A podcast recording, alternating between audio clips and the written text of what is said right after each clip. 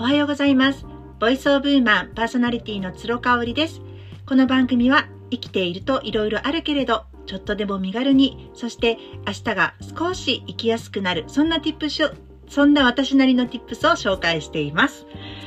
はい、いい加減になれろよという感じなんですけど、なかなかね、えー、言い慣れない、この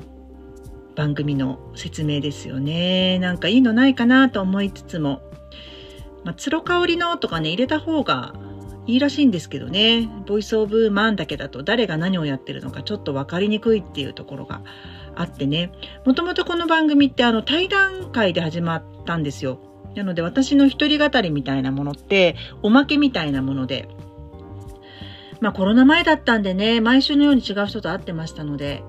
ちょっとインタビューさせてなんて、その頃仲良かった人にあの声かけて、話してもらうなんていう形式をとってたんですけどね。もう今や私の一人語りがほとんどになっちゃってるんでね。まあ、本当はね、あの、天の声的な人が欲しいなっていうふうにずっともうこの1年ぐらい思っているんですよね。やっぱりね、対談というかその聞き手とか話し相手がいる方が、あの、自分の枠を外れてお話ができるっていうのってあるんですよ。どうしても一人で話しちゃうと口調も似てきちゃうし話題もあの偏りがちになってしまうんでね。そのあたり悩ましいところだなというふうに思いますけれども。まあねあんま気負わずにゆっくりやっていきたいと思います。実はあの年明けのフリーマーケットからですねちょっと喉の調子があんま良くなくって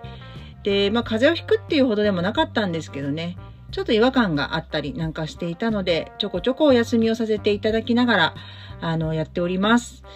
もうね、今年は本当に無理をしない。特に1月にね、私無理しちゃって、えー、ずるずる伸びちゃう、養生しなきゃいけない時期が伸びちゃうっていうことが、もうここ数年ずっとあったりとかしたので、やっぱ1月なんかこう、元旦だからとか新年明けたからって気合入れちゃう方も多いかもしれないんですけどね。まあ、言っても1年長いですから、12ヶ月ありますのでね、あの、最初に息切れしちゃうと、後が続きませんので、のんびりマイペースにやっていきたいなっていうふうに思っています。なんかね、あのー、あんまり食べてないんだけど、こう、体がすごい重たくて、あの、お腹周りがポチャポチャ、ポチャポチャしてる感じがしててね、あれ？なんていうふうに思ってたんですけど、あの、いただき物がね、すごいあるんですよ。年末もそうだし、この前のフリーマーケットでもたくさん美味しいものをいただいたんでね、それをなんか美味しくってこうつまんでいると、やっぱポチャポチャしてきちゃいますね。もう特にお腹周りっていうのかな。で、こう、お腹を隠すようなファッションをね、あの、すると、冬はいいんだけどね、やっぱりこう来月、再来月ぐらい、3月ぐらいからもう春ファッションを意識していきたいので、そうなるとやっぱお腹周りすっきりさせときたいななんていうふうに思いますよね。でも私なんか48になるでしょ？あと半年で。もう中年太りだよね。だからまあ同世代の方々とかでも私の周りの人すごいファッショナブルな人も多いのでね、こうすっきりとされてるななんていうふうに思うんですけど私本当にねこう見えて体重めちゃめちゃあるんですよ。で体脂肪もすごくあったりするんでね。顔につかないっていうのが、あの、利点というか、そのメリットというか、ね、あの、ラッキーなところだと思ってたんですけど、それでも顔についてるね。やっぱ去年の写真とか見ると本当に丸くなったなって、二回りぐらい大きくなってるなって感じるんですよね。うん、あんまり痩せすぎも、ね、ゲソゲソっとしちゃっても健康的に見えないけれども、そのあたりの折り合いがね、難しいなぁなんていうふうに思いつつ、あの、無理はしないんですけど、やっぱ今年はね、もう48になりますので、50間近なんでね、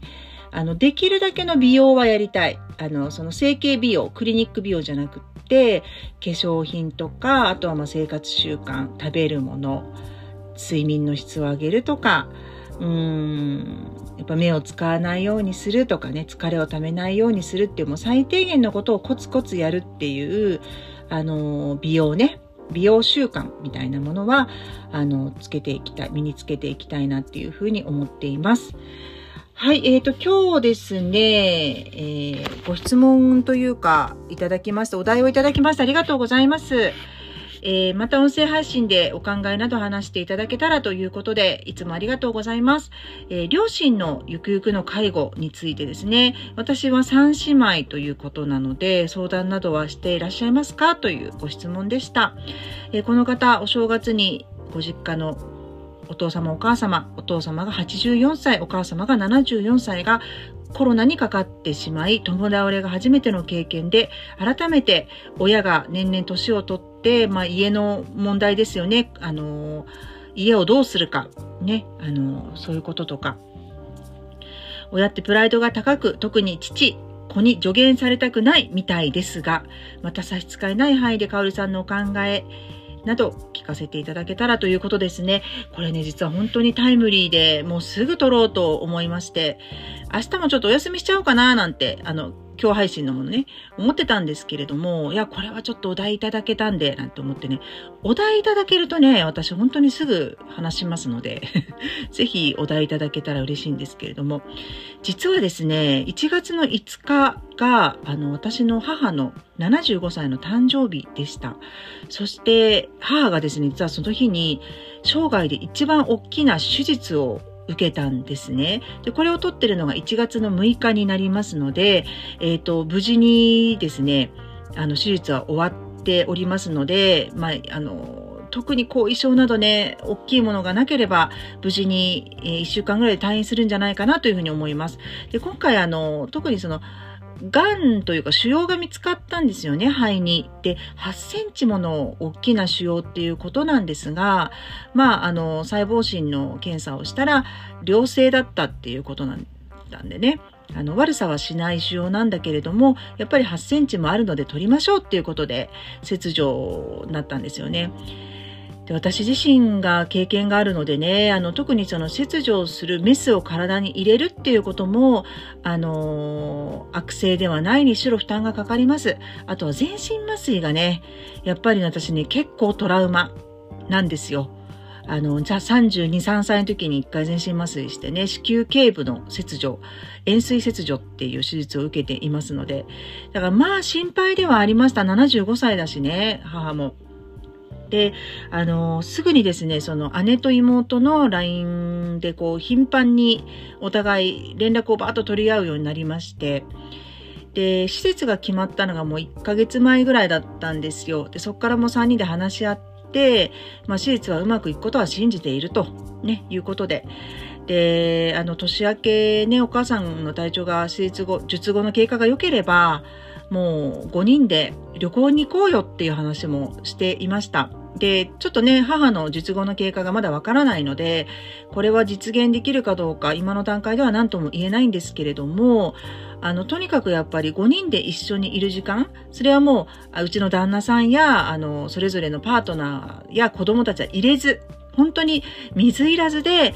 過ごしたいっていうのをね、あの、私の姉がですね、長女である姉がすごい希望してるんですね。で妹も仕事であの日本に帰ってきますので、そのタイミングで5人で水入らずで旅行に行きたいっていうことだったんですよね。で、ここでもしかしたら何かしらの話が父から出るかなと思ってるんですけれども、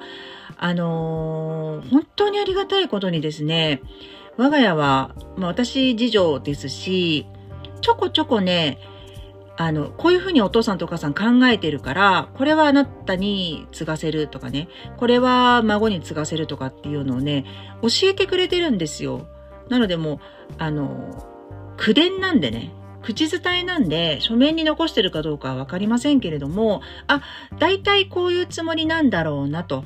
で、私もそうですし、妹も海外に住んでいて、実家から離れて住んでます。近くにいるのは姉だけっていう形になりますし、姉の場合国際結婚なんでね、旦那さんが、あの、外国の方、アメリカ人ということで、席をですね、そのまま、あの、旧姓のところに置いておけてるんですね。彼女は彼女で日本で世帯を持ってて、旦那さんとは別の席を持てるんですよ、国際結婚って。選べるんですけどね。でもそれがね、あの、結構主流だと思いますが。なので、まあ、あの、長女ということで、うちの、あの、後を継ぐというか、まあいろいろいろんなものをこう相続するのは姉が、あの、ほとんどだっていう話はね、両親から聞かされてて。で、本当にありがたいことに、まあ、うち両親ともにですね、あの、しっかりと自分たちの、あの、なんて言うんでしょう、生活を自分の足で支えられる経済力がありますので、母なんかまだ仕事してますしね。なので、あの、その、老後に子供たちに面倒を見てもらうっていうつもりが一切ないんですよ。むしろ私たちがお世話になっちゃうんじゃないかぐらいの状況だからね。なので、あの親の介護っていう意味では、もう、あの、さっさとね、介護ホームを、えー、探すと思います。で、母が言ってるのは、まあ、ね、年の順から行くと、父が先に行ってしまうだろうから、自分はあのー、今のね、一軒家は姉に譲って、もしくは売却をして、えー、駅の近くの、ま、あの、ワンルームのマンションに引っ越すわって言ってました。で、本当にガタが来て、自分でもう自分の世話ができなくなったら介護ホームに入るってことを言ってるんですよ。もうこれ本当にね、えー、5年前ぐらいからずっと言ってるので、うん。で、あの、遺産という遺産も残すつもりはないと。あの、生前分与する生前贈与っていうの？あの、もうとにかく生きている間に孫とか私たちに使って、使えるものは使ってっていう風な考えなので、あの、ものすごくね、こう、明るい老後を送っている両親なんですよ。なので、えっ、ー、と、ご質問者様のようにですね、その助言をするっていう隙間が一切ないんですよ。こういうことした方がいいよとかっていうことを両親に言ったことがないですね。うんで、あの、言ったらおそらくうちも怒るタイプです。もうプライドが高いのでもちろんね。でも自分の考えが一番だと思ってやってるのでね、頑固なんでね。なんですけれども、もうそこまで自分たちで考えてるんだったら私たちが伝えることはないねっていう感じなので、あのーまあ距離もあるしね、そんな簡単にまだうちも子供がちっちゃかったり、妹のところもちっちゃかったりするので、うちに顔を出せみたいなこともね、一度も言われたことがないんですよ。うん、なんでもう二人で勝手に旅行行っちゃうし、あの、子供たちがいなくなっても、せいせいしてる感がすごいんですよね。だからその家に関しても姉にあのー、譲るみたいなことは言ってましたし、で、まあその姉がどういうふうに自分も家持ち家持ってますんで、どういうふうに処分するかはもう姉の判断に委ねられてるっていう感じなので、うーん、その助言をするっていうシチュエーションがどういうものかわからないんですけれども、おそらく